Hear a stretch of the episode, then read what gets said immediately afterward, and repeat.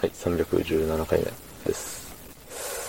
えーとね、今日は休みということで、まあ、1時過ぎぐらいまで寝て、ね、昨日4時半ぐらいまでゲームしてたんでね、ゲーム配信、アイワナビーザなんちゃらみたいな、名前覚えてないですけど、うん。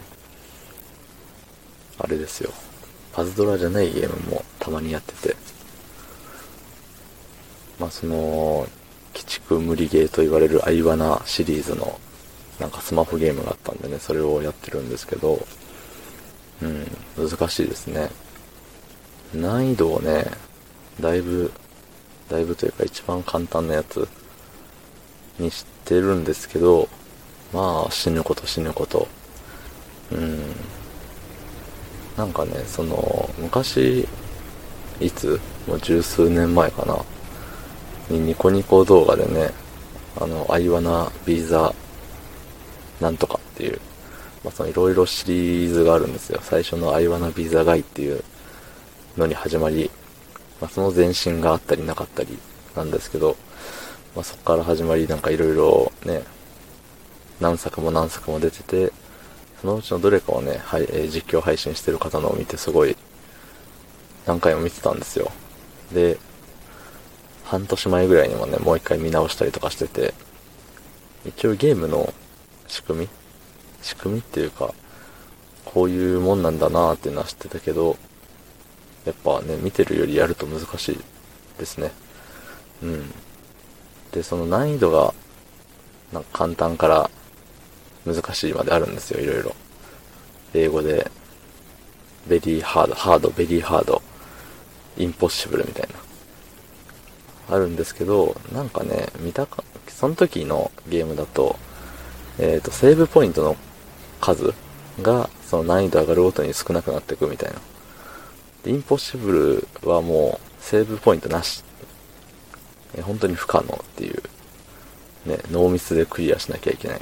多分、できてる人いるのかな知らないですけど、うん。そんな中でセーブポイントが一番多いであろう、簡単モードでやってるけど、そのセーブポイントからセーブ、次のセーブポイントに行くまでの間に、何度も死ぬ、何度も死ぬ。うん。まあね、その死に様を見ていただければと思います。はい。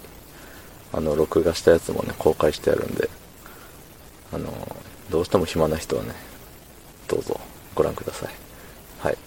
まあ、その時はコメント読まないんですけど、まあ、その今日ね、昼まで寝て、洗濯して、まあ、昼飯食べて、米がないって気づいて。米を買いに行かなきゃいけなくてね、まあ、外に出る羽目になったわけですよ。しぶしぶ。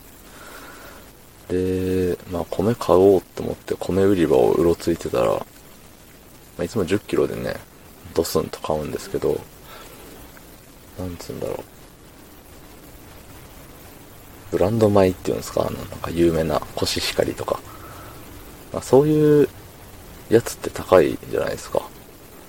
それらは、まあ、いつも高いから買わないんですけど、なんか、その、コシヒカリとかが1軍だとしたら2軍的な、あ僕の勝手なイメージなんで、あの、違うかもしれないんですけど、2軍的な奴らをいつも買ってるんですけど、なんかね、あれ、秋田小町って僕の中では1軍なんですよ。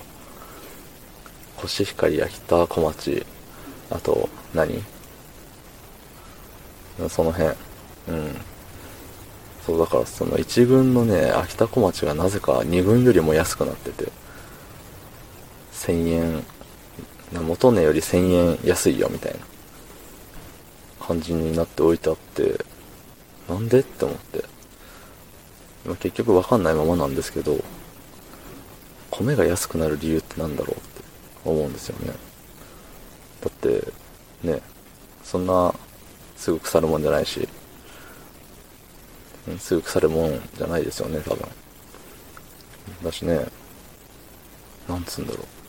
そんなに味変わるかって思うんですよ。なんか、ちょっと、精米してから時間経っちゃってますとかでも。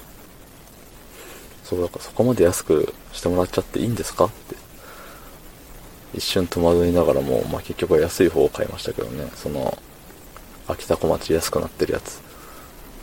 ね。それ安ければいいんですけどね、なんかあまりに安いと、マジで大丈夫みたいな、思っちゃう時ってありますよねっていうお話。はい。ということで、昨日の配信を聞いてくれた方、いいねを押してくれた方、ありがとうございます。明日もお願いします。ありがとうございました。